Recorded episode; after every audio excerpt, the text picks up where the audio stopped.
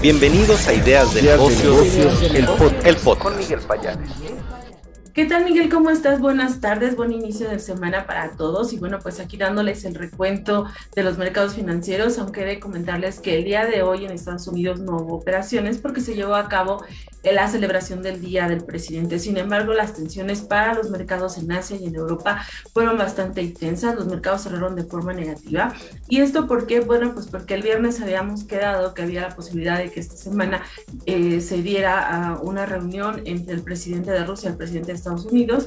Y bueno, pues a lo largo del fin de semana siguieron nuevamente apareciendo noticias en las que, eh, pues sí, eh, Joe Biden aceptaba una plática con el presidente ruso, pero eh, quedaba eh, como una cláusula en, la que se decía que solo si no toca, Moscú no tocaba a Ucrania. Y bueno, el tema, como hemos venido señalando, tiene que ver con que Rusia había dicho que iba a quitar sus tropas y pues resulta que no, que al momento hay cerca de 190 mil en las, en las fronteras de, Ucrania y entonces, bueno, pues esto siguió generando presiones y generó tensiones en las operaciones financieras.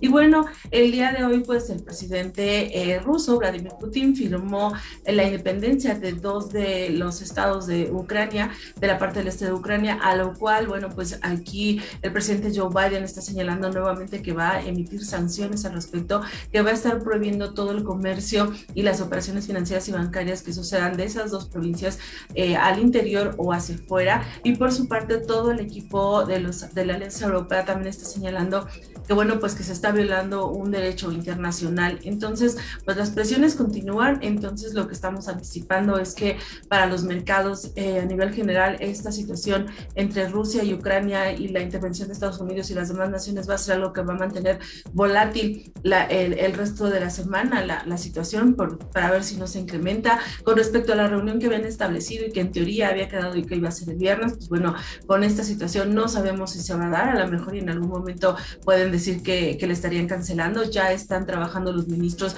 como para preparar un poquito el protocolo de cómo iba a ser la reunión, pero bueno, pues en este caso eh, no sabemos y la volatilidad persiste. Entonces, como te menciono, los mercados en Estados Unidos no abrieron. Seguramente mañana tendremos este sesgo negativo que se vivió en los demás mercados a nivel internacional. Y bueno, por supuesto, la bolsa en México también cerró de forma negativa. El principal indicador del mercado local cerró con una baja de 0.49% y el FTSE de Viva de 0.38%.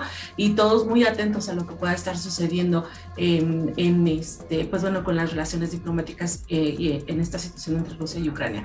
Por otro lado, en la parte corporativa solamente tenemos que el ONU está señalando que hay una violación a sus derechos, que se está filtrando información por parte de un organismo muy importante y bueno, pues hizo una demanda eh, muy importante al respecto con respecto a la seguridad de la información de la SEC que, que se había proporcionado. Por otro lado, bueno, pues en temas corporativos la semana continúa con el tema de reportes, tanto en Estados Unidos como en México. En la parte de Estados Unidos, los reportes que se van a dar a conocer esta semana prácticamente son todas las empresas comerciales en donde estamos encontrando a Alibaba, donde tenemos a Macy's, donde tendremos prácticamente todas estas empresas del sector, eh, ya en un porcentaje de, empresas que ya han dado a conocer de manera relevante sus datos, sigue la tasa de crecimiento con un 79% superando las expectativas. Y bueno, para el caso de México, prácticamente esta sería la semana de cierre, aunque finaliza el 28 y todavía hay algunas empresas que van a publicar hasta el siguiente lunes. El grueso de las compañías lo van a dar a conocer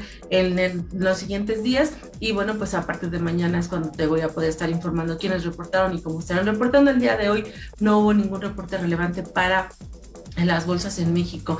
Y en el tema sanitario, solo comentarte que se dio un informe con respecto a los Juegos de Invierno, este, los Juegos Olímpicos, y se señaló que la tasa de contagios por la pandemia fue de 0.1%, la verdad fue una tasa muy baja, y bueno, esto se debe a las medidas eh, de, contención que se estuvieron realizando para controlar la pandemia. Entonces, en ese sentido, bueno, parecen ser buenas noticias. Por otro lado, a nivel internacional, también se está señalando que hay una baja en, en los niveles de contagio.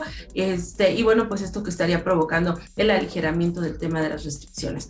Em, y bueno, pues esto sería lo más relevante. Seguir atentos del escenario eh, de las tensiones geopolíticas sería lo que estaríamos esperando para los siguientes días de la semana y ver cómo se desenvuelve.